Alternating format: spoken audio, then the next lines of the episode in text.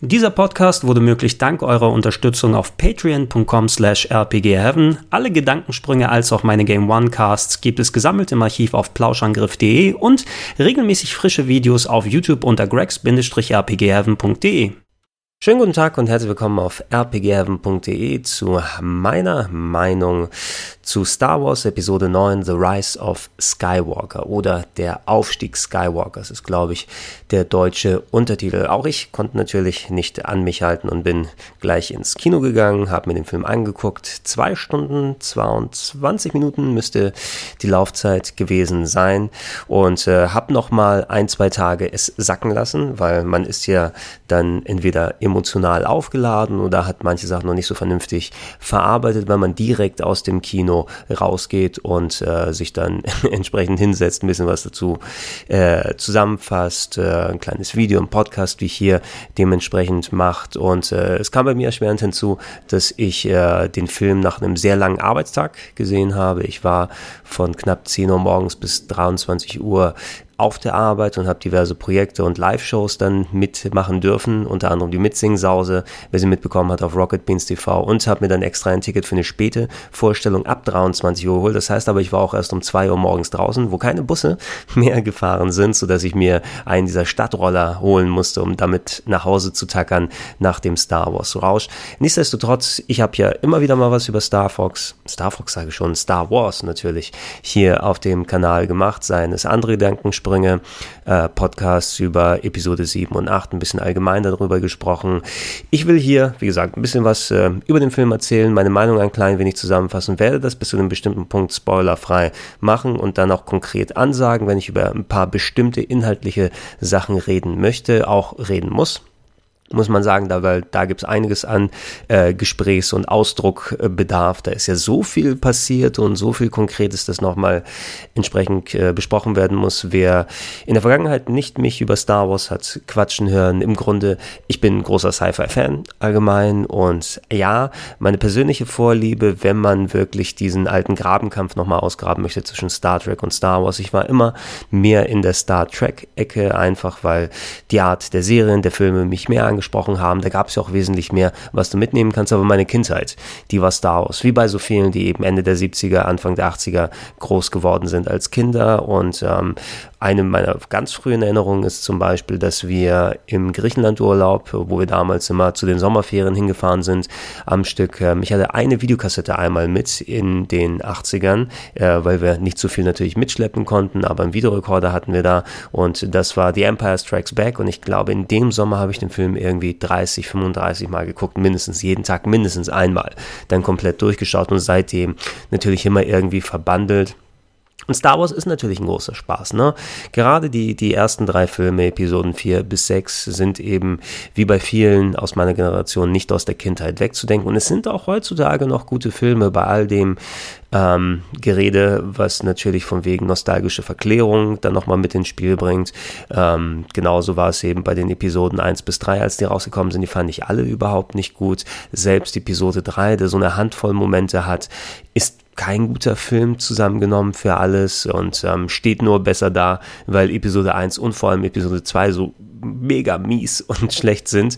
Und äh, das sind Sachen natürlich, für die ich keine nostalgische Verklärung habe, aber bei denen man auch objektiv sagen kann, da hat George Lucas nicht ganz so richtig äh, in Schwarze getroffen, ne? was so Charakterisierung, was Umsetzung der Effekte angeht. Der Greenscreen hat so viel gekillt von Stimmung und Atmosphäre und Glaubwürdigkeit ähm, die das Universum da äh, quasi ausdrücken möchte. Und deshalb war ich auch ganz froh, als dann ähm, später die Neuauflagen angekündigt wurden, als George Lucas quasi gesagt hat, gib mir die Milliarden, ich mache mir jetzt den faulen Lens und äh, das Zeug bei Disney gelandet ist, weil der 2015er Star Wars Episode 7 ähm, der gefiel mir persönlich sehr gut. Ihr hört euch da auch gerne den Gedankensprung an. Über den und über The Last Jedi habe ich ja beide sehr ausführlich hier äh, was gemacht auf dem Kanal.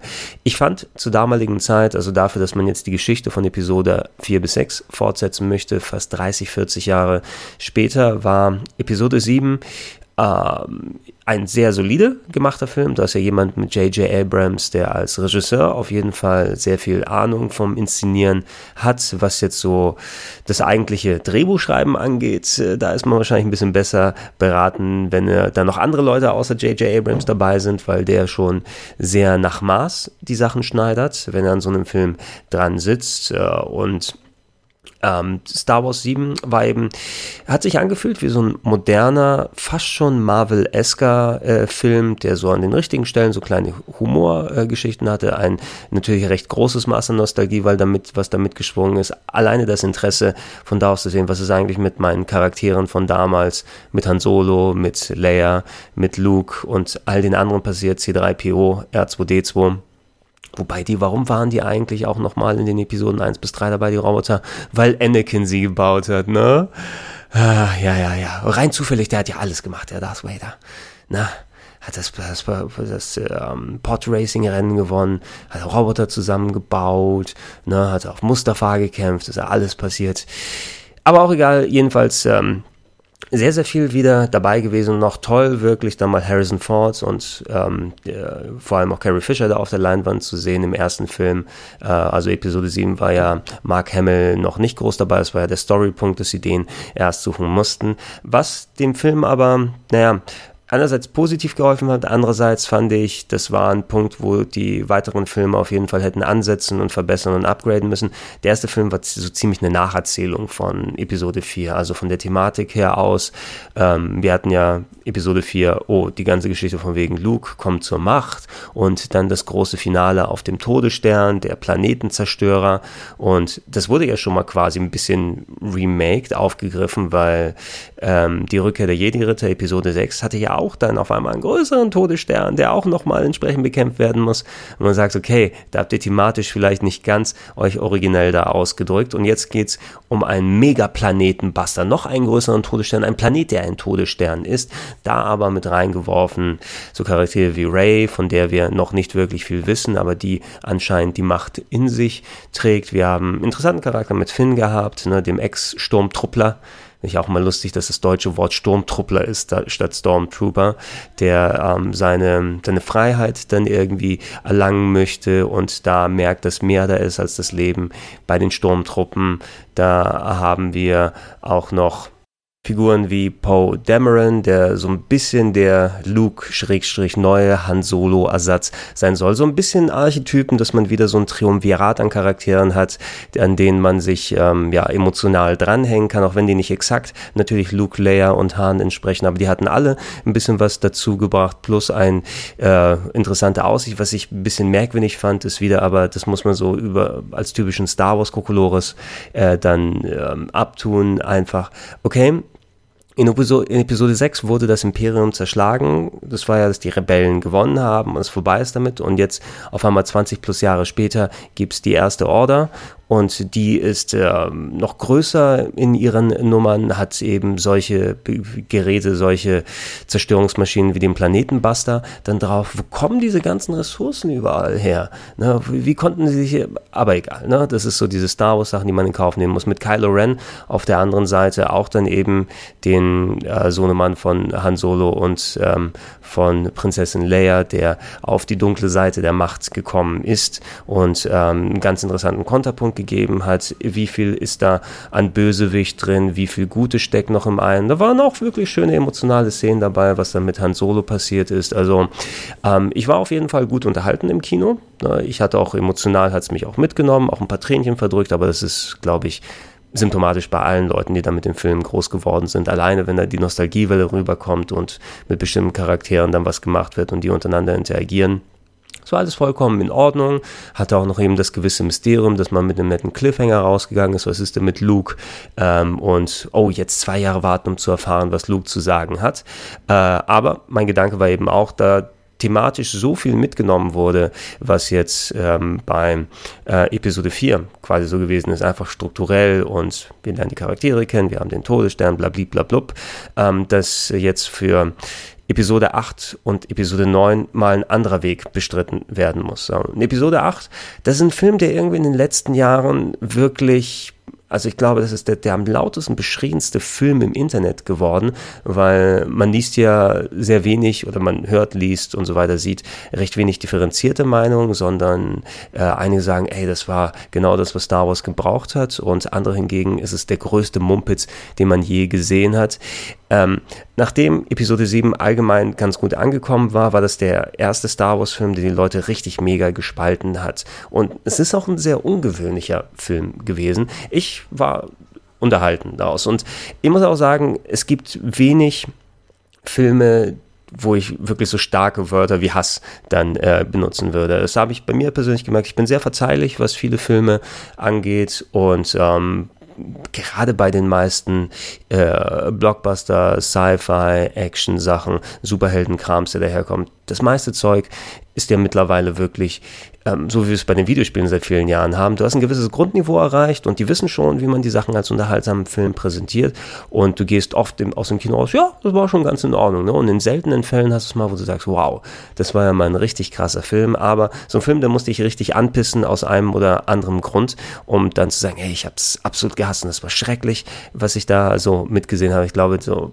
bei mir war es maximal solche Sachen wie ähm, 28 Days Later, was mich storytechnisch so richtig, äh, wo so richtig von Karren gefahren ist. Sie gesagt hey, da habe ich wirklich starke emotionale Gefühle dagegen und so. Aber The Last Jedi, klar, ne, der hat wirklich ähm, sehr viel Schindluder betrieben mit den Story-Ansätzen, die in Episode 7 aber auch allgemein im Star Wars-Universum gegangen ist, aber auch bewusst sich eben als so ein Störer präsentiert hat. Ne, dass du nicht eben das erwartete Sequel, das Empire Strikes Back der neuen Trilogie dann äh, bekommst, äh, wo ähnlich thematisch dann, oh, die ähm, Guten müssen jetzt irgendwie ganz schlimme Sachen durchstehen und es werden große Revelations gemacht, dass die bereit sind für das große Finale, sondern The Last Jedi hat sich ja mehr so äh, dann als Dekonstruktion ein bisschen verstanden, dass man äh, mit dem Mythos der Jedi aufräumt, dass Luke auf einmal ganz anders als äh, Person und als Charakter da ist, der äh, den, mit den ganzen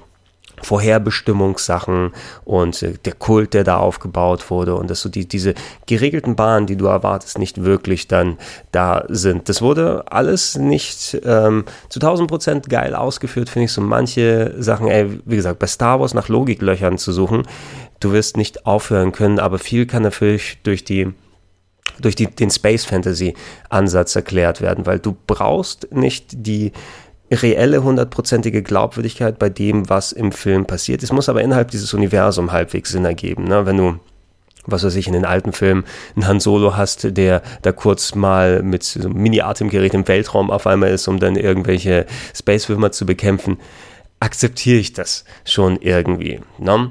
Ähm, und äh, bei The Last Jedi wirst du eh mehr als genug Logiklöcher finden, wie bei allen Star Wars-Filmen, ob es jetzt irgendwie ist, äh, wie war das nochmal mit der, mit dem Spritverbrauch der Flotte, die immer vor den, vom Imperium da fliegen muss, vor der First Order.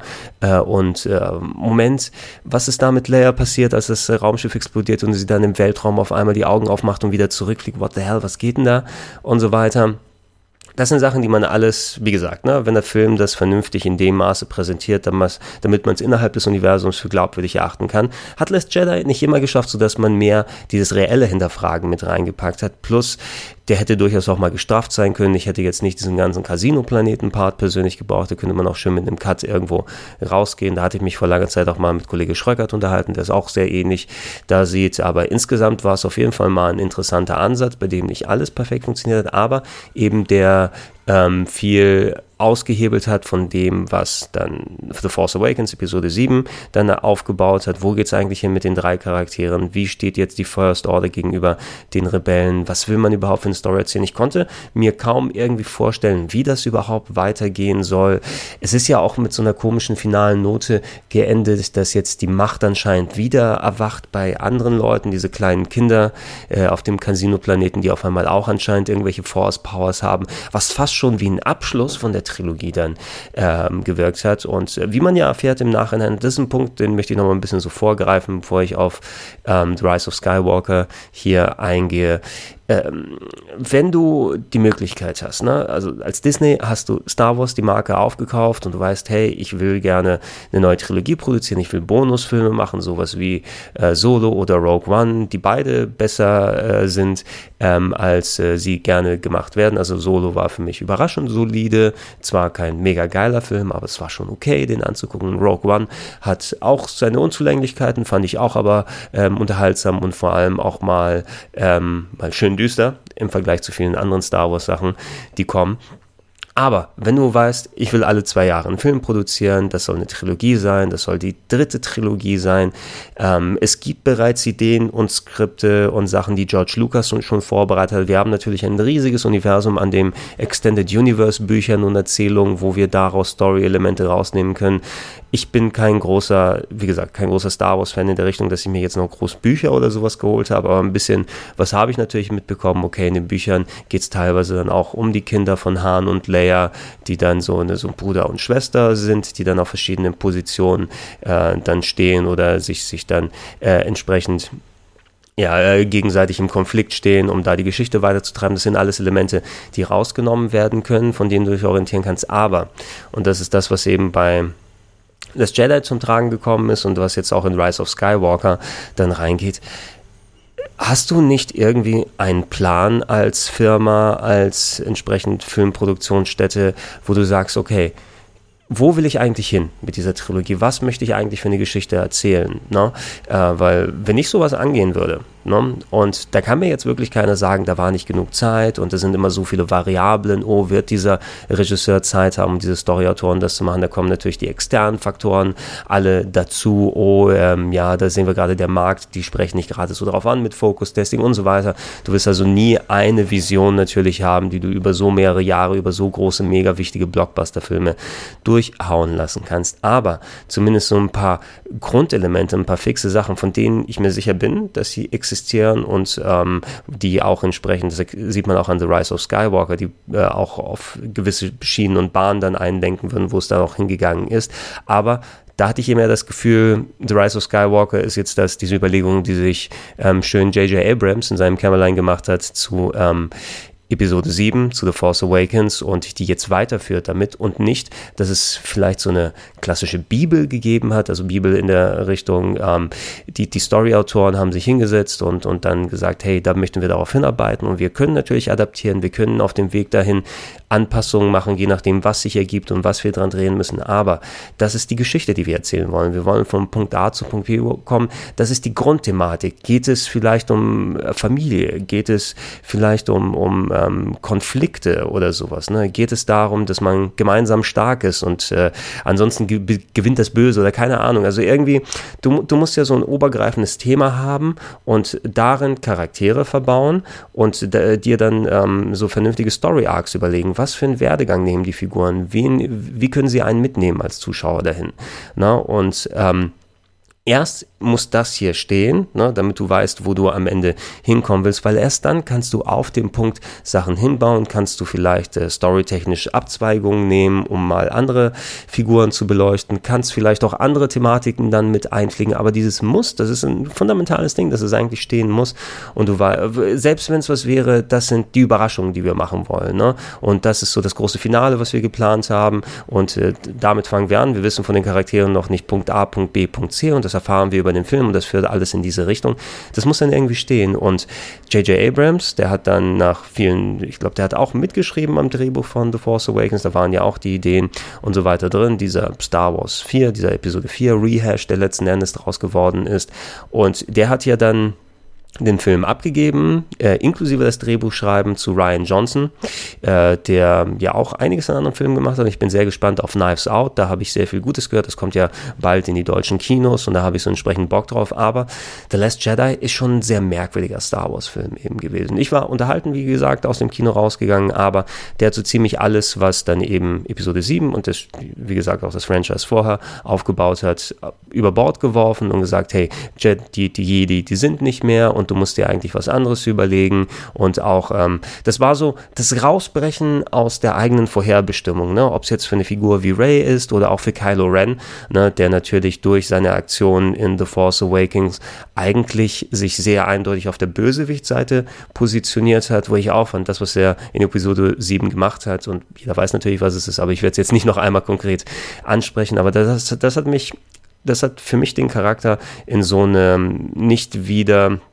herstellbare Position gemacht. Ne? Also du, du möchtest natürlich auch selbst auf, du musst auf beiden Seiten, auf der äh, Protagonisten, auf der guten in Anführungsstrichen, auf der Bösewichtseite, auf der Antagonistenseite entsprechend starke Figuren haben mit moralischen Konflikten, wo du nicht eindeutig alles in Schwarz und Weiß hast. Aber es gibt so manche Grenzen, ne? wenn Charaktere gewisse Aktionen machen, die sie eindeutig auf die eine Richtung lenken, von der es entweder sehr, sehr schwer wird, überhaupt nochmal in Richtung Sympathie äh, beim Zuschauer dann rüberzukommen oder dass dieser Charakter ähm, auch ja einfach zu weit die Nadel in die eine Richtung gerissen hat, dass er nicht wieder sozusagen in diese, oh, ist er ein guter, ist er ein böser, darüber kommen will. Bei, bei The Force Awakens hat es eben dann Kylo Ren als Figur für mich eindeutig in die Bösewicht-Richtung gepackt. Und er ist natürlich drunter immer noch die inneren Konflikte und alles, aber ich hätte mir nicht vorstellen können, wie sie Kylo Ren wieder sozusagen auf die halbwegs gute Seite der Macht packen. Selbst wenn es passiert, bleibt immer dieser, dieser Malus, äh, dieses Damoklesschwert, was über der Figur schwebt von den Aktionen, die dann in Force Awakens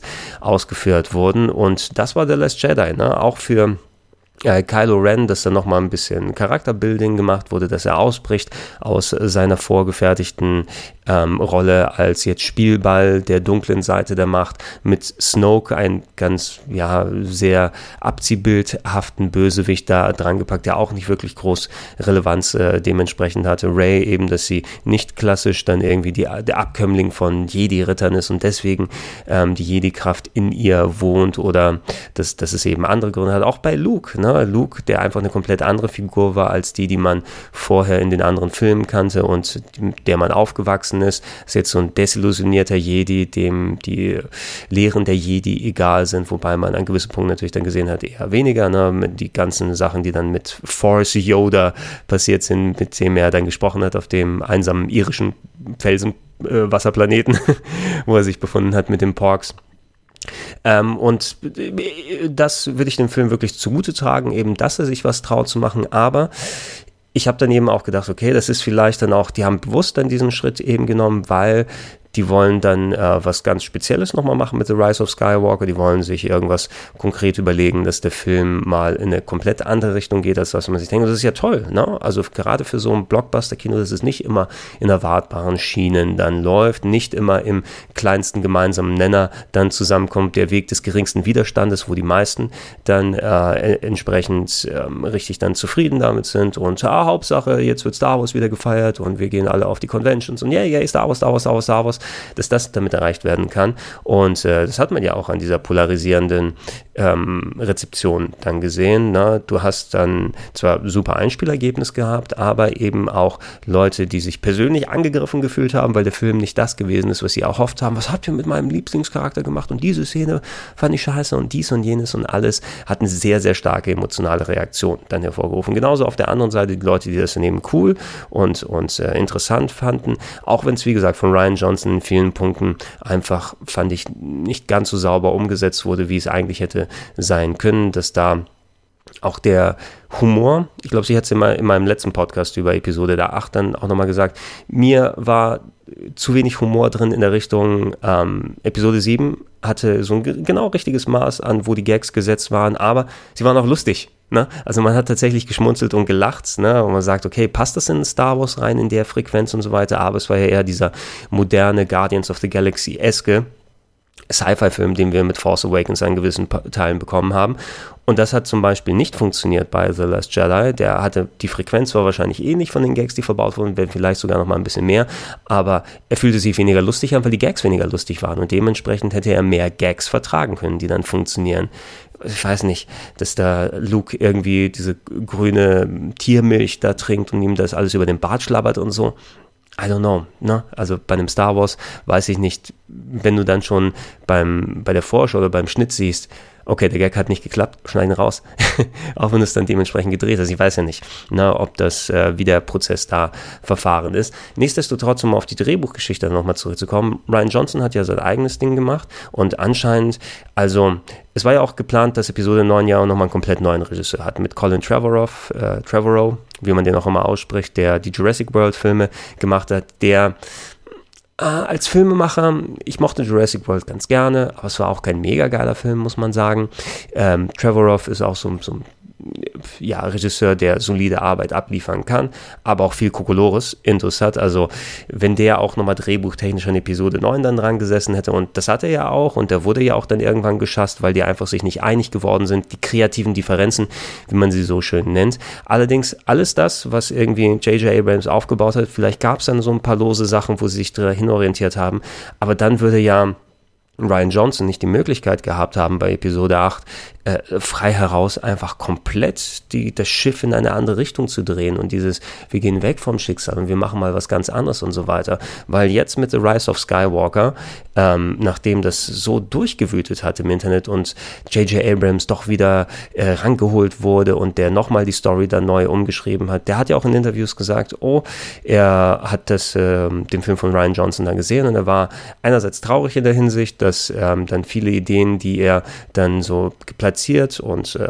dann äh, ja als, als Vorlage gegeben hat, dass die nicht aufgegriffen wurden, sodass ähm, da der ganze Aufbau so ein bisschen dahin ist. Also jetzt nicht in der negativen Hinsicht, aber ich kann es schon verstehen, dass eine gewisse Enttäuschung bei einem Auto dabei ist, wenn du dann dein Baby für Episode 3 und 4 abgeben äh, musst, ne, damit nur ein anderer, anderes Bild, ein anderer Geschmack drauf kommt und es spricht ja auch nichts dagegen, dass da Ryan Johnson oder ein Colin Trevorrow äh, ihren Stempel da drauf drücken. Allerdings, wenn jemand wie Ryan Johnson da fundamental was anders macht, ähm, dann heißt es für mich eben, okay, dann dürft ihr diese Filme aber auch nicht wirklich als Trilogie ansehen, weil dann ähm, ist es ja quasi ein, wozu soll ich mich in diese Charaktere und diese Story investieren, wenn ihr nicht mal wisst, was ihr wirklich damit ausdrücken möchtet, na, wo die Reise dann hin soll. Das ist das Lost-Phänomen und da haben wir auch wieder J.J. Abrams dann da drin ähm, bei Lost oder jetzt bei Game of Thrones hatten wir ja auch ähm, dann so diese, diese ganz negative Rezeption, dieses, äh, diese wirklich Wut, die sich im Internet entladen hat wegen Staffel 8, die da abgeschlossen wurde, eben mit, mit Storywendungen und Sachen, wo die Leute das entweder zu, zu gehetzt dann empfunden haben, dass ähm, hier Aufbau und sowas nicht vernünftig abgeschlossen wurde und ganz komische Entscheidungen getroffen wurde für die äh, visuelle Darstellung, wie das in der TV-Serie dann abläuft. Bei Lost war es eben so, oh, was haben die vor? Oh, da ist ein Mysterium. Ah, wo geht das hin? Hier und so weiter. Ne? Und Lost hatte ich über Staffeln lang aufgebaut, um dann am Ende hin einfach zu sagen, eigentlich haben wir auch nicht so richtig eine Idee, wo wir hin wollten. Wir haben das eigentlich alles uns hier aus der, aus der Nase gezogen, äh, soweit wir hingehen. Und warum musst ihr das aus der Nase ziehen? Was ist so wichtig daran, wenn man denn eine Trilogie machen möchte, einen thematischen Zusammenschluss von Filmen? Das, das schaffen andere Trilogien besser, die nicht mal als Trilogie geplant sind. Ja, hier, Star, perfektes Beispiel Star Wars Episode 4 bis 6. Ne? Der erste Film kommt 77 raus ne, und steht auch für sich, aber sie finden als Regisseure als Autoren und da hattest du eben welche Leute, ähm, wer war das? Irvin Kirschner und äh, Richard Marquand, glaube ich, waren Episode 5 und 6, aber ähm, drehbuchtechnisch natürlich so Lawrence Kasdan und andere Leute dran, die dann thematisch die Sachen aufgegriffen haben. Obwohl Episode 5 und 6 damals After the Fact gekommen sind, haben sie trotzdem thematisch Sachen gefunden, die sich durchweben können, wo Episode 4 ein toller Ansatz ist und du am Ende auch entsprechend eine, eine Charakterbogen gesehen hast, eine Entwicklung, eine Message, die der Film gezeigt hat. Ne? Und auch wenn's, wenn du da kleine plakative Sachen mitnehmen kannst, das äh, Gute wird das Böse überwinden oder Familienband oder was auch immer. Aber du kannst dir sehr, sehr viel rausziehen aus Episode 4 bis 6, die dann so klar strukturierte Char Character Arcs haben und Story-Sachen, die aufgegriffen werden. Und jetzt soll das bei Episode 7 bis 8 nicht wirklich da sein. Wenn es dann da gewesen ist und die sich trotzdem gesagt haben, lass Ryan Johnson sein eigenes Ding machen, dann ist es auch eben sehr merkwürdig, weil wie willst du das dann abschließen? Dann kannst du es eben nicht wirklich Trilogie nennen. Und das ist dann das, was jetzt auch bei The Rise of Skywalker da ist, denn für mein Gefühl, also so wie der storytechnisch alles weitertreibt und alles so weitergeht, ähm, ist es quasi so, als ob es Episode 8 nie gegeben hätte. Ne?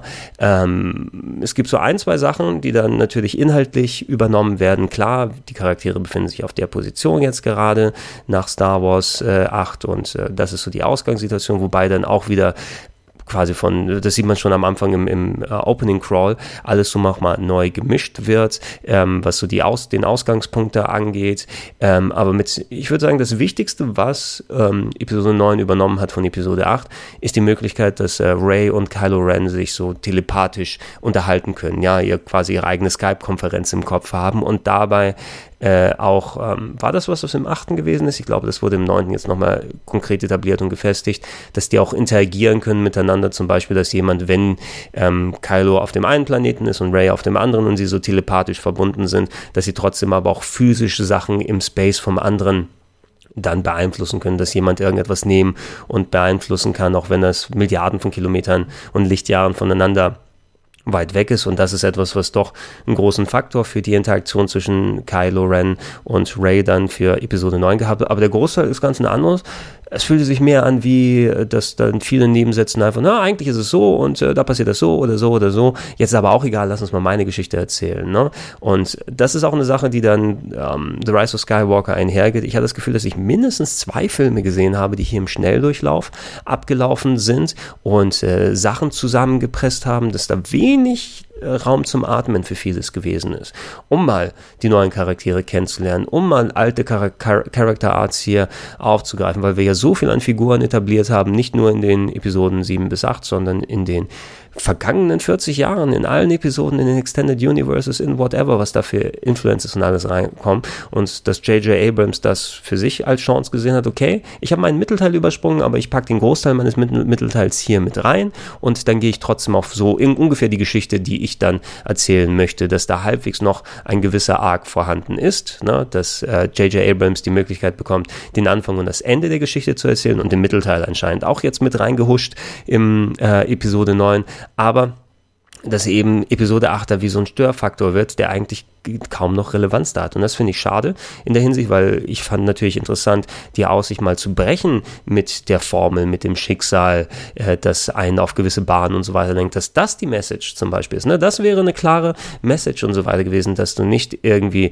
in, in den vorgefertigten Fußstapfen der Gesellschaft und der Vorherbestimmung sein musst, so wie das gerne in solchen Science, Fantasy, äh, Science Fantasy, Sci-Fi, Fantasy-Geschichten gemacht wird. Es war vorherbestimmt und es ist eine selbsterfüllende Prophezeiung und es ist das und das und das und das klar getrennt, gut und böse, dass der e-, Episode 8 damit bewusst schon mal gebrochen hat und mal sehen, in welche Richtung das jetzt geht, dass sogar ein Charakter wie Kylo Ren dann mit den frischen Voraussetzungen ähm, nochmal auf anderswo positioniert werden kann. Im Gegenzug ist Episode 9 jetzt alles ist vorherbestimmt und so sieht's aus und so weiter und so fort. Ähm, wie gesagt, ich werde gleich nachher nochmal ins Spoiler-Territorium reingehen, wenn ich dann dementsprechend drüber erzähle. Aber ich habe jetzt im Kino gesessen und dieser Film ist irgendwie über mich rübergewaschen. Ich werde auch noch ein zweites Mal ins Kino gehen mit dem Kumpel und da auch noch mal ein bisschen ein paar mehr Kleinigkeiten achten. Ich glaube, den Großteil habe ich entsprechend mitbekommen. Das sind so ein paar Fragen im Hinterkopf, was so gewisse Details angeht. Warte mal, wo kam der Charakter nochmal her? Was war jetzt da nochmal Phase? Warum haben sie das so gemacht? Weil da einfach so viel passiert. Ähm, ich erzähle jetzt nur so viel, wie im Trailer schon zu sehen gewesen ist oder an Infos, die wir dementsprechend bekommen haben. Und Spoiler-Territorium konkret werde ich, wie gesagt, ansagen, wenn ich konkret auf Story-Inhalte da eingehe. In dem Trailer vorher haben wir ja schon so ein paar Sachen gesehen. Okay, Ray ist wieder unterwegs und haut dann TIE Fighter mit dem Lichtschwert kaputt. Äh, wir haben wieder dann ähm, unsere alte Truppe dann dabei, dass äh, jetzt äh, Finn und äh, Poe Dameron gemeinsam unterwegs sind. Chewbacca ist natürlich wieder da, die äh, First Order ist jetzt hier wieder unterwegs und Kylo Ren äh, ist, geht rum und schlachtet. Also unsere Player sind wieder am Start, alle, die wir haben. Aber wir haben noch die eine Stimme gehört am Ende. ich bin's, der Imperator. da sage ich jetzt, what? Was geht hier? Okay, also ich meint den Imperator, der in Episode 6 von Darth Vader ähm, hier den, den Schlund darunter geworfen wurde im, im Raumschiff und damit quasi der große erste Bösewicht gewesen ist, der dann nochmal seinen Aufstieg äh, der, der präsentiert wurde, der Chef, Chief, Palpatine, Palpatine auf jeden Fall. Ich glaube, Chief ist der Vorname. Äh, Palpatine, der Imperator äh, der in den Prequels in Teil 1 bis 3 dann auch, auch eine zentrale Figur gewesen ist, wo man gesehen hat, wie dieser Diktator an die Macht kommt äh, und in Episode 4 bis 6 war es eben, wie er sein, sein Diktatortum dann ausgelebt hat und besiegt wurde. Ja, der ist anscheinend wieder zurück, ne? weil wir haben ja das Gelächter jetzt hier wieder gehört und so weiter und per se würde ich sagen, nicht ist jetzt nicht so schlecht oder so in der Richtung, weil Palpatine ist einer auf jeden Fall der interessantesten Charaktere. Nicht interessant von wegen Varianz im Charakter und im Verhalten, aber äh, Ian McDermott, ein sehr guter Schauspieler und er hat das auch entsprechend mit Leben und mit Boshaftigkeit gefühlt und ähm, er ist, glaube ich, auch ein wichtiger Konterpunkt gewesen, so als das absolute Böse, sozusagen, ohne dass diese Schattierungen von Grau irgendwo mit drin sind, dass du auch mal das diametrale andere Ende hast, wo du entsprechend auch wirklich gute, gute Leute dann brauchst, um dem sich entgegenzustellen. Und das hat in der Richtung vielleicht gefehlt auf der einen oder anderen Art, weil wenn du das an einem Kylo Ren fertig machst, ähm, weil der ja auch teilweise Protagonist und Hauptcharakter mit drin ist und immer dieser zentrale Konflikt mit drin ist, ähm, du musst das immer über andere Figuren auffüllen, ne? Ob es jetzt dann, oh, das ist die Masse an anderen First Order Leuten oder das, ich mache das fest an diesem bösen Planetenzerstörer, an einem Gegenstand oder auch, ja, hey, was mit Captain Phasma oder alles gemacht. Oder werde ich gleich nochmal im Spoiler-Part drüber sprechen, aber oh Gott, oh Gott, ähm, dass du auch nochmal so einen Konterpunkt hin brauchst. Und okay, wie wollen sie also Imperator Palpatine da verbauen? Und wie sie ihn in der Story da verbaut haben, ist jetzt, ähm, ja, es wirkte für mich so, das war wahrscheinlich die Grundidee, wo dann J.J. Äh, Abrams hin wollte, was genau mit der Story und so weiter passiert. Aber es fühlte sich auch ein bisschen faul an. Ne? Und ich will nicht sagen, dass die Leute da wirklich faul, wirklich richtig faul gewesen sind, von wegen, oh, ich mache nicht meine Arbeit und ich denke mir jetzt keine neue Charaktere aus, weil jeder von denen hat sich nächtelang alles um die Ohren geschlagen und alle haben mega hart an dem Zeug gearbeitet. Allerdings, na, wenn man auf so eine bewährte Figur geht, die eigentlich schon mehr als genug auserzählt ist, wenn du da jetzt nicht noch irgendwelche Nuancen reinbringst oder einen anderen Dreh für den Charakter von wegen, was er macht, weil hier ist er dann nur ein Plot-Device, der genauso in die Richtung weitermacht, wie wir schon seit sechs Filmen mindestens gesehen haben, ne, zu verschiedenen Stufen seines Lebens oder Unlebens, dann, ähm, ja, ne, das soll jetzt das große Ding sein, warum ich mir Episode 7 bis 8, an, äh, 7, 8 und 9 dann angucke, dass auf einmal alles jetzt wieder Palpatine und Imperator und so weiter ist, äh, ist es dann dementsprechend so, so hat sich zumindest für den großen Teil des Filmes dann äh, angefühlt und dass er als Plot-Device dann angesetzt wird und auch das, was ich meine, von wegen Glaubwürdigkeit innerhalb des Universums. Ja, du kannst alles hinterfragen bei Star Wars, was jetzt so Realismus und angeht und wie final sind äh, der, der Exitus eines Charakters. Palpatine ist tot. Nein, natürlich ist er nicht tot, weil no one's ever really gone. Niemand stirbt bei Star Wars richtig. Selbst die Leute, die tot sind, wie Carrie Fisher, sind auch hier im Film mit dabei. Ne? Also äh, da können nicht mal die Schauspieler sterben und, und äh, dass sie hier rausgenommen werden können. Und äh, jetzt, äh, also da, da, da kann ich ja nichts mehr wirklich an irgendwelchen Ausstieg von einer Figur oder einem Charakter dann für bare Münzen nehmen. Und das hatten wir auch in Episode 9. Ne? Da gibt es auch eine Stelle, oh nein, Figur XY ist gestorben.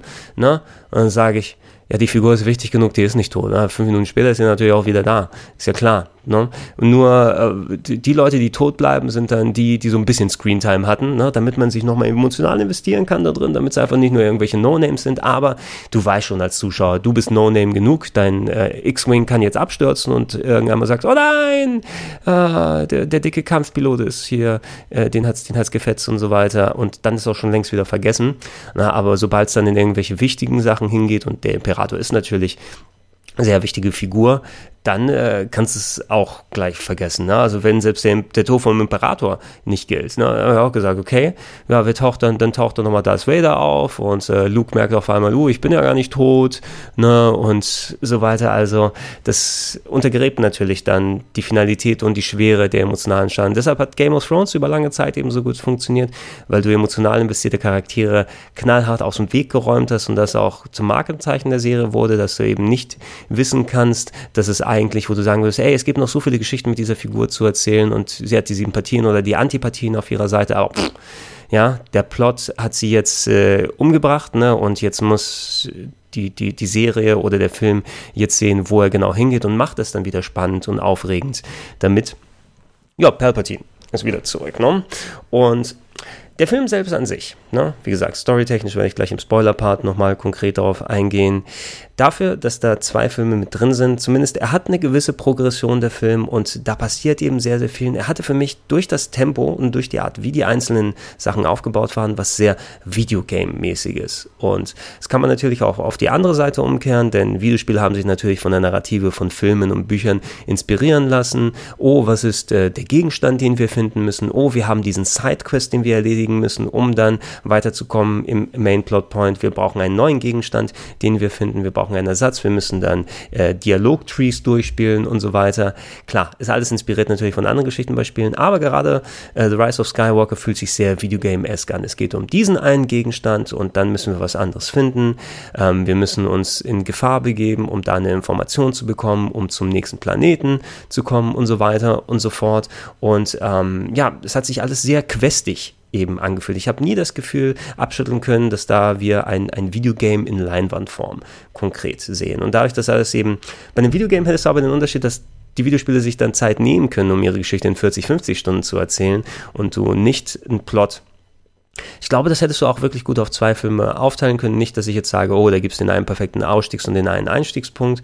Der lässt sich bestimmt auf die eine oder andere Art finden, aber wie erwähnt, denke einfach, dass J.J. Abrams sehr viel von seinen angedachten Sto äh, Plotpunkten, die dann in Episode 8 weitergetrieben werden würden, einfach hier auch mitgenommen und reingequetscht hat, damit das eben erzählt werden kann. Und äh, dadurch kriegt er so ein ganz, ganz komisches Pacing. Ne? Also es sind wenig Längen per se mit dabei, einfach weil so viel anderes passiert und hier wieder was zu sehen ist.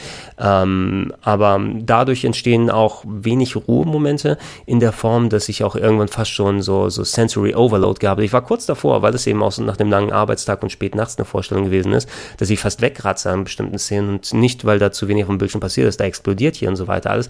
Aber es war eben dieser Matsch, diese Gefühle gefühlte Matsch nach und nach, ähm, dass du kaum eine Sekunde hast, wo du mal dich auf den Charakter konzentrieren kannst. Hier was, ähm, wie gesagt, es gibt auch die ruhigen Momente hier und da, aber die sind alle recht kurz und knackig gehalten, weil wir müssen zu dem Charakter hin, wir müssen zu der äh, Geschichte, da müssen wir was weiterbringen, über dieses Item müssen wir hier ein bisschen sprechen. Das war alles doch sehr, sehr stark und, und äh, schnell gepaced und so weiter mit dem, was man ähm, ausdrücken wollen würde. Allein viel, was mit den Charakteren gemacht wurde, wie gesagt, in Episode 8, das wurde hier ad absurdum geführt. Du hast solche Figuren wie Rose, die so eine große Bedeutung gespielt haben in, in ähm, Episode 8. Die existieren hier und das war es dann auch, ne? weil anscheinend, nee, das ist nicht die Plot-Richtung, wo wir mit äh, Episode 9 hingehen wollen. Rose, du kannst von Glück sprechen, dass es dich als Charakter gibt, sodass du hier mit dabei sein kannst, aber du kriegst nichts zu tun. Und auch sowas, eine Sache, die mich dann auch gestört hat. Ne? Und ist vielleicht eine Kleinigkeit oder so, aber es ist so ein bisschen symptomatisch für die Filmserie, ist es, dass ähm, so ein Charakter wie Captain Phasma, Ne?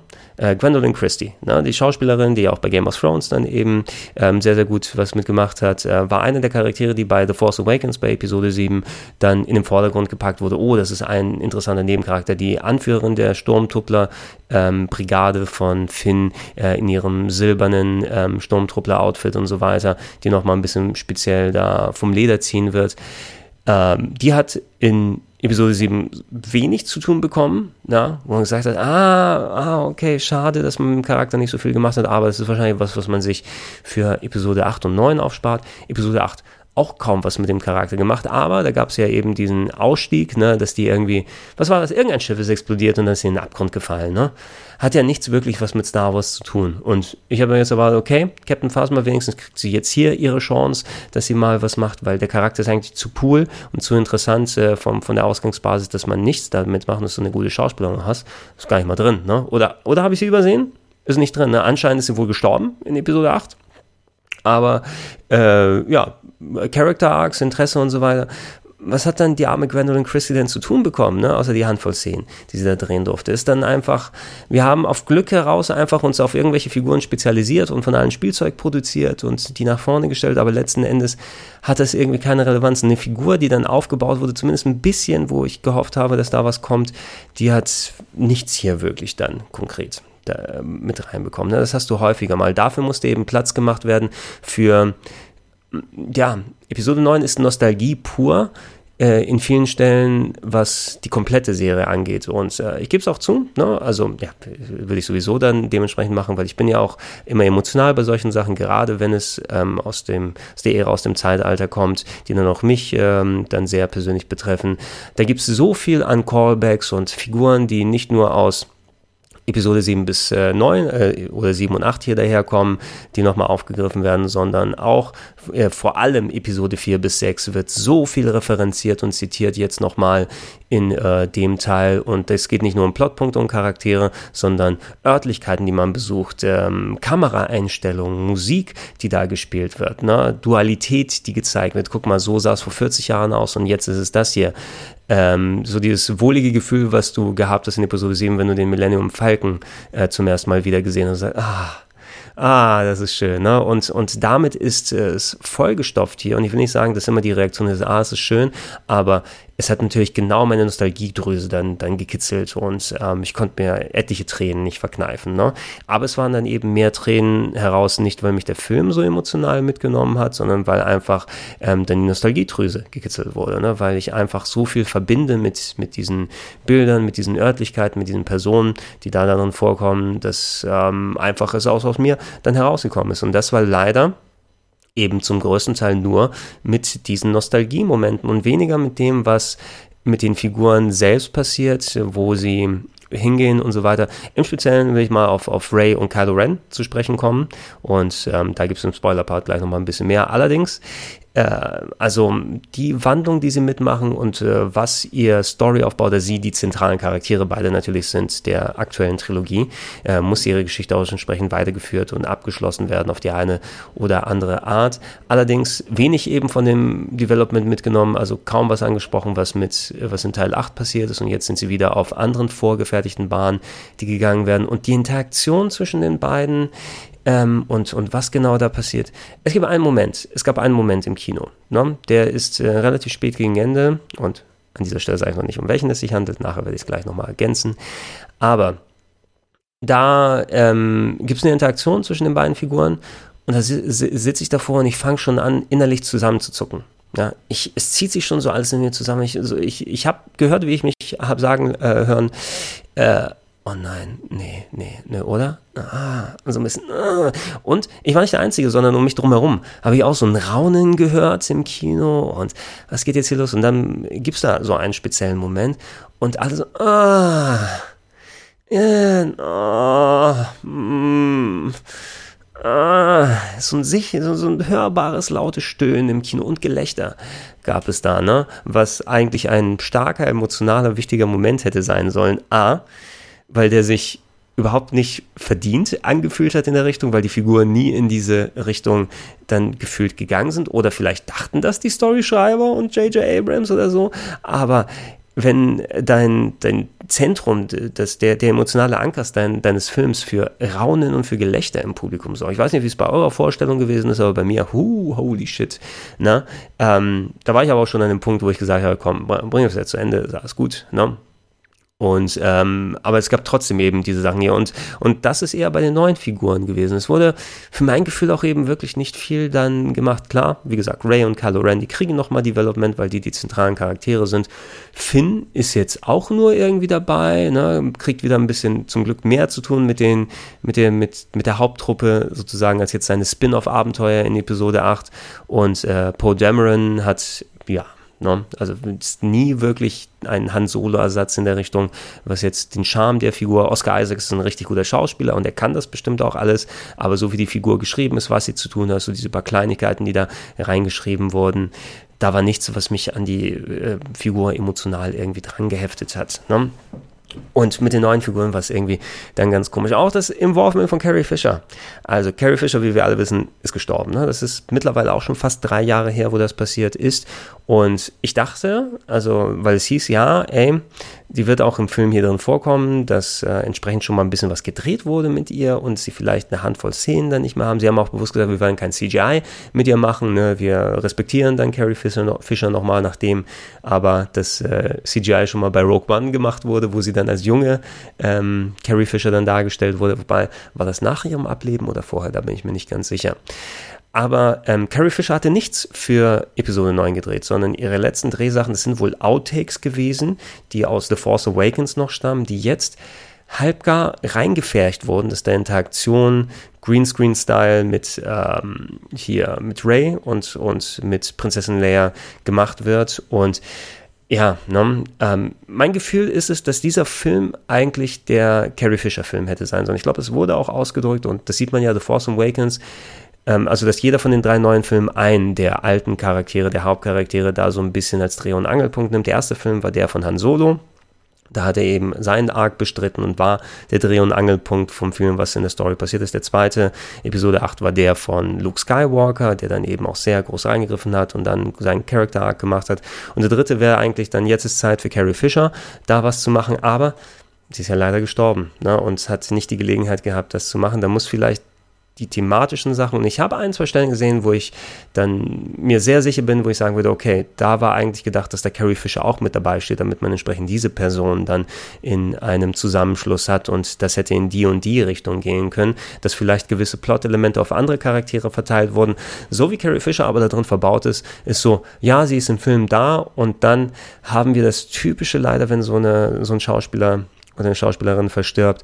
Oh, es sind noch ein paar Szenen nachgedreht worden, wo man aber den Charakter nur von hinten und im Schatten sieht. Ne? Und dann gibt es auf einmal auch einen ganz schnellen Ausstieg, äh, damit dann äh, die Story weitergemacht werden kann und wir nicht mehr an Carrie Fisher hier denken. Und auch ein bisschen CGI ist auch mit dabei. Ähm, es ist jetzt nicht so despektierlich, würde ich sagen, von dem, ähm, wie man das so, also in meinem Kopf war es so, ey, na, lass, lass mal Carrie Fisher in Ruhe, die hat sich's verdient. Macht nicht ein CGI-Konterfei ihr, von ihr, um bestimmt irgendwas darzustellen. Es gibt eine Szene, die dann eindeutig CGI mit Carrie Fisher hier ist, ähm, in äh, Episode 9. Allerdings ist die ähm, storymäßig auf eine gewisse Art verbaut, wo ich sagen würde, das ist nicht ebenso despektierlich und ich wäre, glaube ich, auch schon okay damit an der Stelle ihrer ähm, dann ihre Nachfahren, ihrer engeren Familie, die natürlich da auch noch speziell damit betroffen ist. Ich glaube, ihre Tochter ist ja auch in dem Film hier mit drin, in so einer gewissen Rolle als Tribut, nochmal, um das da mitzunehmen. Aber ansonsten, ja, eben, äh, ich weiß es auch nicht. Also du kannst Carrie Fisher, wenn du ein paar Szenen hast, nicht da rausnehmen, aber es war so eins, ähm, es hat nichts zu 100% positiv dem Film beigetragen. Ne? Wenn sie komplett gefehlt hätte, wäre es auch schade gewesen, aber so hast du ja geguckt, okay, was kann ich noch machen? Und ähm, es fühlt sich wie ein draufgeschraubter Körper an dem Film und es ist eben auch einer. Ne? Es hat sich beim Angucken komisch angefühlt und wenn ich im Nachhinein höre, okay, das waren Outtakes von einem alten Film, dann erklärt das einiges. Aber gut, wie willst du das dann sonst dann hier machen dementsprechend?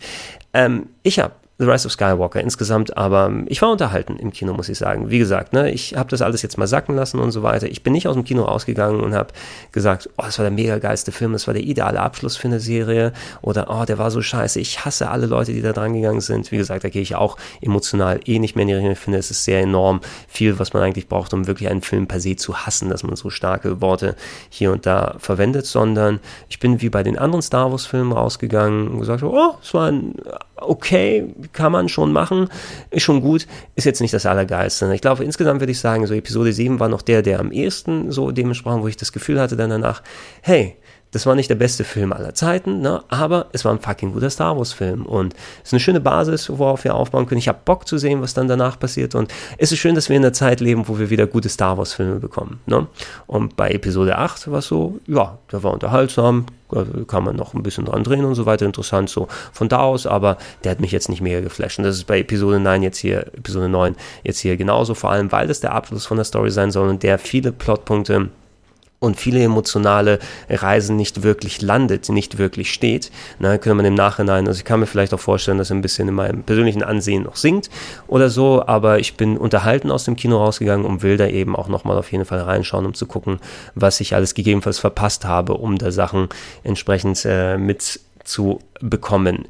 Gehen wir zum Spoiler-Part einmal hin, ne? weil ich will ein paar konkrete Plotpunkte nochmal ansprechen und ich gebe euch hier mal genug Zeit, zum MP3-Player, zum Handy zu gehen, an euren Rechner, wo immer ihr das auch konsumiert, um auf Stopp zu drücken um dann entsprechend die Sachen weiterzutreiben. Aber wir müssen dann jetzt drüber reden. Das sollte jetzt auch genug sein. Also, Ray ist Palpatines Enkelin.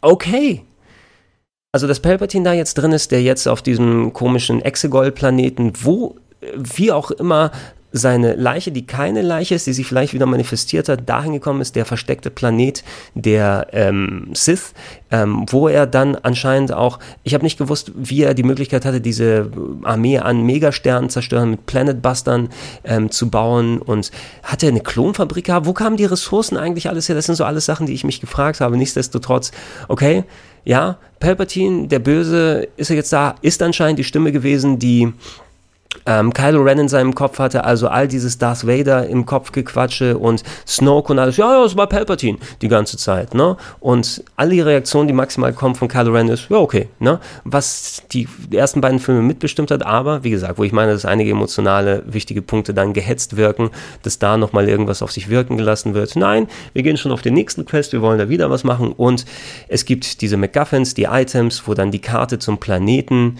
äh, wo wir schon mal eine Karte zu einem Planeten hatten, ne, wo wir wissen wollten, äh, wie kommen wir eigentlich äh, zu Lukes Planeten. Jetzt eben die Karte, dieses, dieses äh, Warndreieck, das Google-Dreieck, was einen nach Exegol bringt das anscheinend der Planet ist, der, wobei, das wäre ein Part gewesen, den ich auch nochmal ganz gerne gesehen hätte, wie man nach Exegol hinkommt, weil das schien ja irgendwie in einem unerforschten Gebiet des Weltraums zu sein, dass da auch eine große spannende Szene da hätte entstehen können. Erinnert mich an eine, ähm, die Pilotfolge von Kampfstein Galactica aus den 70ern, wo, es, wo ein ganz gro großer Plotpunkt war, dass wir durch ein sehr gefährliches, vermintes Gebiet ähm, der Zylonen, wo dann die Menschenflotte durchgeflogen ist und dann Starbuck und Apollo vorfliegen mussten. Es war ein ganz spannender Part, dass man da irgendwie da durchkommt. Hier war es einfach, geben die Koordinaten Daten ein und gut ist. Aber Kylo Ren akzeptiert dann, dass der Imperator da ist und der will, dass äh, Kylo Ren sein Nachfolger wird und so weiter an seinen Sachen arbeitet und äh, er dann Ray aus dem Weg räumen soll und Ray als, äh, als Enkelin von Palpatine, was so der große Reveal dann später ist. Was ich als Reveal per se gar nicht mal so schlecht finde, weil es ist interessant, dass wir jetzt mal die Gegenseite gesehen haben, dass nicht äh, jemand Gutes von den Jedi korrumpiert werden kann, von den Jedi äh, auf die dunkle Seite der Macht, sondern dass du eigentlich die dunkle Seite der Macht in dir fließen hast, ne? dass die Eltern von Ray, ich glaube, der Sohn äh, Palpatines ist der Vater von Ray, will ich jetzt sagen. Oder war es die Mutter? Ich habe es entweder nicht richtig mitbekommen, es wurde nicht klar ausgedrückt, ähm, dass also ähm, eigentlich äh, wollte Palpatine schon früher an Ray rankommen, aber die Eltern die waren gut na, und äh, haben sie versteckt, wurden dann auch umgebracht von den Schergen Palpatines. Was interessiert mich, mein eigenes Kind? Ich will meine Enkelin, die die Force Power geerbt hat, die die Sith Power, die meine Nachfolgerin werden kann, ähm, dann finden. Und deshalb war Ray im Exil und ist dann ohne Kenntnis dann aufgewachsen. Ist eine interessante Sache und wenn das so ein bisschen der Twist gewesen wäre, wenn das der emotionale Punkt ähm, der Mittelpunkt der Serie gewesen wäre, dass jemand über sich hinauswächst, ne? dass du auch deinen Schicksal entkommst. Das ging ja so ein bisschen in die Richtung, was Episode 8 gemacht hat. Deine Eltern sind niemand Besonderes, Ray, ne? Ähm, dass sie ausbricht aus ihrem Schicksal.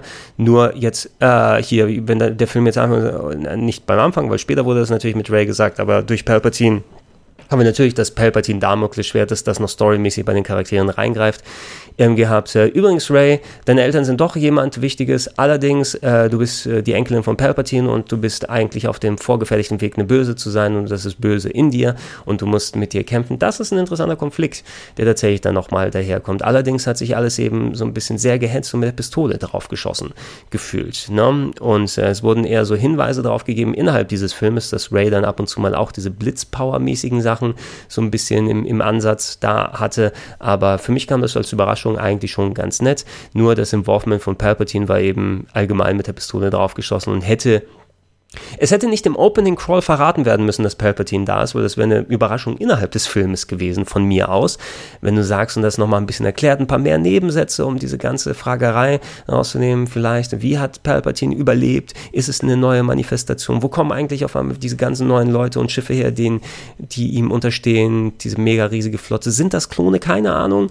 Na, das wird alles irgendwie so offen gelassen. Da hätte mir auch ein kleiner Nebensatz geholfen oder vielleicht ein bisschen so sehr ich Lando Calrissian mag. Ne? Schön für Billy Williams, dass er mit 80 Jahren plus auch nochmal eine kleine Rolle hier und so weiter bekommt, um den Nostalgiefaktor, um, den, um die Drüse nochmal zu kitzeln. Aber die Sachen, die er gemacht hat, da hätte auch Platz sein können, um wichtigeren Plot-Elementen mal ein bisschen mehr Tragweite zu geben. Und hier, ich weiß ja nicht, ne? Ähm, und dann drumherum, dass dann, ja, wir schon wieder eine Mission haben. Jetzt ist es irgendwie, um nach Exegol zu kommen, inklusive dem Quest der Main Party, wo wir Videogame-mäßig, oh, wir müssen den, ähm, das Dreieck finden, um selber nach Exegol zu kommen. Oh, wir haben jetzt dieses komische Schwert, wo wir dann Videogame-mäßig dann auf einmal irgendwie an der richtigen Stelle auf einem Wasserplaneten stehen müssen und dann sehen, ah, genau, da ist die versteckte Höhle jetzt mit drin. Und so hat sich alles eben sehr Videogame-esque und dann, dann angefühlt und ist dann durchgegangen. Und die Szene, von der ich vorhin gesprochen habe, also, es war dieser motherfucking Kuss zwischen Ray und Kylo Ren. Ne? Und Kylo Ren, der, du wusstest jetzt nicht mehr ganz mehr, wo er genau steht, wo er genau filmiert, was da genau passiert, einfach weil so ähm, seine seine Absicht, ja, sein Ziel war es ja in Episode 8, ähm, ich will, dass es aufhört mit den Jedi und mit den Sith. Ja, ich will da einen Schlussstrich und so weiter setzen. Davon habe ich gar nichts mehr gespürt hier. Oder es ist vielleicht noch unterbewusst in dem Charakter drin gewesen, aber im Grunde ging es eher mehr darum, okay, du weißt nicht exakt auf welcher Seite er steht. Ist er pro Palpatine, dass er seine, äh, als Anführer der First Order ähm, sein, sein, sein Werk vollfüllt, dass er der große Mega-Sith dann wird oder ähm, Im Stillen, im Geheimen arbeitet er vielleicht an der anderen Seite, dass wir nicht genug vom Charakter hier erfahren. Aber im Grunde war es eben, für mein Gefühl, ist nichts mehr rübergekommen, von wegen, er will sowohl die, die Jedi als auch die Sith beenden, was der interessante Ansatz von The Last Jedi gewesen ist, sondern einfach, er ist jetzt wieder, wieder Antagonist und stellt sich dann Rey entgegen, greift sie auch an, hilft ihr irgendwie zusammen dieser eine forcierte Punkt bei Kylo Ren, ja, das war die eine Szene, von der ich auch vorhin gesprochen habe, ähm, wo ich gedacht hätte, okay, Carrie Fisher, das wäre dann ihr Film gewesen, das wäre wahrscheinlich so der emotionale Höhepunkt in der Richtung, ähm, wo sie auf dem kaputten Todesstern sind, ne? Und Ray ist dann entsprechend geflohen und ähm, hat übrigens auch mit ihrer Heilkraft, die auf einmal jetzt vorhanden ist, anscheinend ihre Sis-Heilskraft, ähm, wo sie Kylo Ren mit dem Lichtschwert durchlöchert, ja, ich äh, reib mal kurz drauf und dann bist du wieder geheilt und so weiter. Ähm, da ist ja die Message gekommen, dass Leia gestorben ist. Das ist ja im Film passiert, nachdem Leia all ihre Kraft benutzt hat, um Kylo Ren nochmal eine Nachricht über ganze Planeten zu schicken, die dann vielleicht den Schalter bei ihm umgelegt hat und gesagt hat, oh, jetzt bin ich doch, ich bin voll traurig, dass ich meinen Vater getötet habe und äh, dass äh, meine Mutter ist jetzt auch tot, jetzt bin ich eine Vollweise und so weiter. Dass das so der Schlusspunkt für Kylo Ren als Bösewichtfigur war und er jetzt auf dem Weg der Wiedergutmachung ist. Aber wie willst du Wiedergutmachen, dass du deinem Vater ein Schwert in den Bauch gesteckt und ihn in den Abgrund geworfen hast. Ja, kannst du anscheinend machen, indem der Force-Geist von Harrison Ford ankommt. Da habe ich Tränen vergossen, weil fucking Harrison Ford dann da war als Han Solo. Noch einmal werde ich jetzt noch emotional, wenn ich dann drüber spreche. Aber das wäre dann die ideale Szene gewesen, so dieser kleine Mini-Dialog, der hat für mich nicht ausgereicht in der Richtung, dass jetzt, ja, jetzt ist schon mit Kylo Ren alles wieder gut und ist eigentlich ein guter und ist auf dem guten Weg und so weiter. Ähm, das wäre, glaube ich, das Zusammentreffen gewesen von Ben Solo, von Leia und von Han Solo sozusagen, ob es jetzt als Force Geist bei Han Solo wäre oder was auch immer. Ah, nee, war nicht mal ein Force Geist, ne? Es war ja ein, ein Figment der Imagination. Er hat sich Han Solo vorgestellt, einfach auf dem Planeten da äh, und mit ihm dann gesprochen, um quasi nochmal diesen Dialog zu haben. Also das hat für mich überhaupt nicht ausgereicht, um all die Taten wettzumachen, die Kylo Ren da macht. Und dann kulminiert es in dieser Szene, wo sie auf Exegol dann sind und der Imperator, ich bin böse, bzz, Ray, entweder töte mich und werde mein Nachfolger, du oder Kylo Ren, je nachdem ist mir auch egal, irgendjemand muss mich töten und mein Nachfolger werden. Ansonsten werde ich alle zerstören und besiegen, während im Hintergrund meine Kollegen versuchen, diese riesige Truppe an riesigen Sternzerstörer, Planeten, Buster, Schiffen, inklusive inklusive Leuten von der First Order, die mit dazugekommen sind, ähm, die dann auch dann auf dem einen Hauptzerstörer gekämpft haben. Im Hintergrund geht dann die Luzi ab, inklusive Pferden, die auf Schiffen, äh, auf der, der Hülle von Schiffen draufreiten. Ah, warum auch nicht? Warum auch nicht? Das hier mitnehmen. Ähm, Palpatine ist besiegt. Ja, ähm, und äh, Kylo Ren, wir dachten, er ist tot. Natürlich dachten wir nicht, er ist tot, nachdem er in den Abgrund geworfen wurde, kommt dann wieder rauf. Ähm, Kylo Ren also, äh, wie gesagt, also hier, äh, wir hatten ja die Szene, die hatte ich ja erwähnt, wo Ray dann Kylo Ren heilt auf dem Planeten mit ähm, dem ersten Todesstern, ne, wo sie ihm die die Wunde, die sie ihm zugeführt hat, wieder zuheilt. Und äh, jetzt hat Ray ist tot, ne, sozusagen in Anführungsstrichen hat ihre Kraft aufgebraucht, um Palpatine zu besiegen. Es liegt da wie ein nasser Sack Kartoffeln. Kylo Ren kommt nochmal hervor crawlt, ne? er, er krault sich in letzter Kraft dann zu Ray hin und heilt dann sie mit seiner Kraft, äh, was aber anscheinend dann so viel ihm gekostet, dass er selber dann stirbt, aber nicht, bevor sich Kylo Ren und, und, und Ray einen Kuss geben. What? Also erstmal, tut mir echt leid für dich, Finn. Ich fand es wenigstens immerhin, nachdem sie schon bei Episode 8 dann deinen Charakter quasi beiseite geworfen haben, nachdem wir zumindest, das wollte ich doch zumindest ein bisschen sehen, dass da irgendwas in Richtung Anbandeln oder Liebesgeschichte zwischen Ray und Finn, äh, dass da, ja, weiß, es ist realistisch, dass nicht immer so alles ausgeht und ähm, dass du nicht äh, eine, eine Romanze konstruieren kannst im echten Leben. Es kann immer was dazwischen kommen, es kann immer was passieren und auch wenn das so nett und, und ähm, einfach ähm, emotional gut angefangen hat in Episode 7, muss das im echten Leben nicht sein. Aber Star Wars ist nicht das fucking echte Leben. Ne? Und wenn ihr dann so ein Setup und so weiter macht, ich hätte zumindest gerne dann irgendwie das, das zu einem vernünftigen Abschluss hier hinbekommen. Aber nein, Ray ist anscheinend für die Affektion von Kylo Ren reserviert. Und jetzt, wo wir wissen, wir sind keine Geschwister, haha, lass uns knutschen. What? Ne? Also habt ihr, also ich habe das nie als, äh, ja, natürlich doch, man spürt es natürlich schon so ein bisschen, weil die das dann so immer irgendwo diese, diese sexuelle Anspannung, die anscheinend zwischen den beiden dann da sein soll. Und sollte dieser Kuss jetzt noch mehr mal sein, oh, du hast mich gerettet, ich lebe jetzt wieder Ray und schade, kurz bevor du stirbst, gebe ich dir noch einen Kuss, Kylo Ren und so weiter. Oder war es sowas von der Erleichterung zumindest? Ich habe zusammengezuckt in meinem Sitz, als das passiert ist und das ganze Kino hat angefangen zu lachen. Ne? Und das willst du eigentlich nicht haben in deinem in einem der, der, wichtigsten Punkte dieser Trilogie, der anscheinend so wichtig ist, dass wir jetzt die Redemption, ja, die Erlösung von Kylo Ren bekommen haben, dass er seinen Weg gemacht hat, nachdem er immer noch Khan Solo umgebracht hat. Es reicht nicht, wenn er sich vorstellt, dass sein Papa ihm verzeiht. Ah, dass dann sowas passiert. Das reicht doch nicht, dass da diese fünf Sekunden da noch einmal vor sind, nachdem er das gemacht hat. Aber jetzt ist anscheinend okay und hat sich den Kiss von Ray verdient. Ähm, und was war mit dem Ende? Dann, Ray ist wieder zurück auf Tatooine und da habe ich auch Tränen vergossen. Fucking hell, ja, ist die alte Hütte von Luke Skywalker und ähm, Aunt Beru und äh, Uncle Owen, ne, so komplett zerstört und so weiter. Wir hören die Musik, äh, wir sehen die zwei Sonnen, die Monde da im Hintergrund und Ray sagt, ich bin jetzt Ray Skywalker. Im Namen oder war das irgendwas, was ich verpasst habe? Weil eigentlich ist sie ja Ray Palpatine, aber anscheinend hat sie damit ihre Wandlung dann vollzogen und Film ist und so weiter aus. Also, es gibt acht Milliarden andere Sachen, über die ich dann nochmal sprechen könnte, aber ey, es ist eben irgendwie mit der Pistole draufgeschossen. So hat es sich leider angefühlt, ne? Und J.J. Abrams als Regisseur ist eben ein sehr guter Ausführer. Ne? Wenn du dem ein vernünftiges Drehbuch dran gibst, der weiß, der hat einfach genug Spielberg-Filme geschaut, um zu sehen, okay, was ist mit Pacing, was ist mit Inszenieren, wie können wir was vom Timing her und so weiter da verbauen. Der kann das wirklich echt richtig gut, wenn er als Storyschreiber hier mit dabei ist. Und ich glaube, der andere Storyschreiber, der hat ja auch an solchen Filmen wie äh, Justice League und Dawn of Justice oder Batman vs. Superman mitgearbeitet. Ich glaube nicht, dass der der Hauptautor war, weil das haben ja auch einige angenommen. Warte mal, aber ich habe ja hier gerade Internet. Chris Terrio hieß der andere. Und der war zumindest ein Script-Doctor, glaube ich, der nochmal geholt wurde, um ähm, äh, dann Dawn of Justice und Batman wie Superman, die beide nicht besonders geil gewesen sind, vom Text her aus nochmal zu verbessern. Und äh, Ah ja, genau, genau. Der hat Batman wie Superman überarbeitet und äh, Just, Justice League hat er auch mal mit dran geschrieben, aber war nicht der Hauptautor.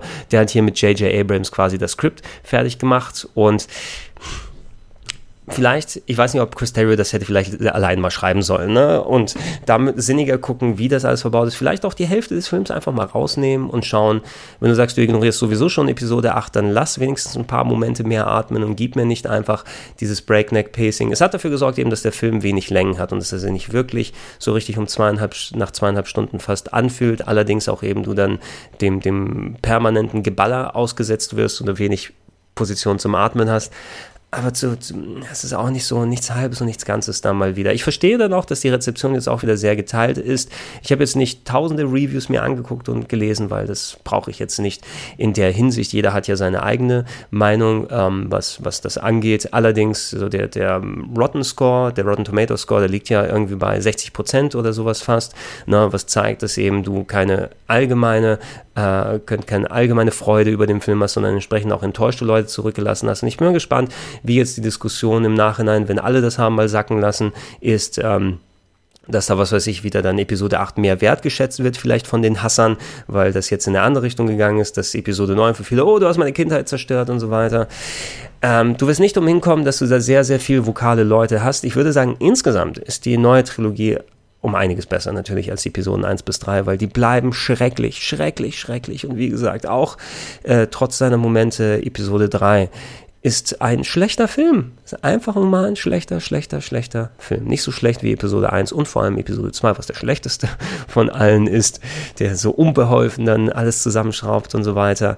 Aber ähm, also in, in das Niveau kommt keiner der neuen Filme. Allerdings ich vermisse auch wieder das Gefühl, dass dann, oh, jetzt kann Star Wars auch geil sein, ne? Und also richtig, richtig gut sein. Was du ja auch von den ganzen Abschlüssen dieses Jahr, ne? Du hast Star Wars wurde beendet mit der Trilogie, du hast Game of Thrones wurde beendet und ähm, Game of Thrones wurde mega gehasst, das Ende von fast allen. Bei Star Wars ist es jetzt gespalten. Der einzige Film, bei dem es funktioniert hat, war Avengers Endgame, wo alle aus dem Kino rausgegangen sind, gefühlt alle. Natürlich gibt es da auch Gegenstimmen, aber so sollte es eigentlich sein endentechnisch. Ne? Und da hast du zehn Jahre lang Vorbau gehabt bei Avengers mit tausenden Filmen, da auch ein sehr überladener Film, aber strukturell, drehbuchtechnisch, ausführungstechnisch hat der funktioniert im großen Teil, ne? für den größten Teil. Und ich bin einfach aus dem Kino rausgegangen und war geplättet bei Avengers Endgame. Ne? Und hier war ich geplättet bei Rise of Skywalker wegen was anderem. Also fast schon, das wird nicht so resonieren wie die erste Trilogie und bei weitem auch nicht so dann hängen bleiben wie die zweite Trilogie, also die Prequels, sondern die wird irgendwann mal da sein. Ey, Star Wars müssen sich jetzt echt überlegen, was sie dann konkret machen wollen. Es wurde ja auch schon mal ein bisschen runtergedampft. Da kann nicht jedes Jahr ein Film kommen oder ein Spin-off. Das könnt ihr nicht wie die Marvel-Filme aufziehen. Oder lernt die richtigen Lessons von den Marvel-Filmen, wie ihr mit Charakteren umgeht, was ihr da machen wollt, was ihr da ausdrücken wollt. Eventuell kann der Markt jedes Jahr einen großen Star Wars-Film tragen. Aber schaut, wie ihr eure Geschichten erzählen wollt. Deshalb geht das ja auch in Richtung Disney Plus. Und da bin ich mal gespannt, was jetzt mit der Obi-Wan-Serie gemacht wird.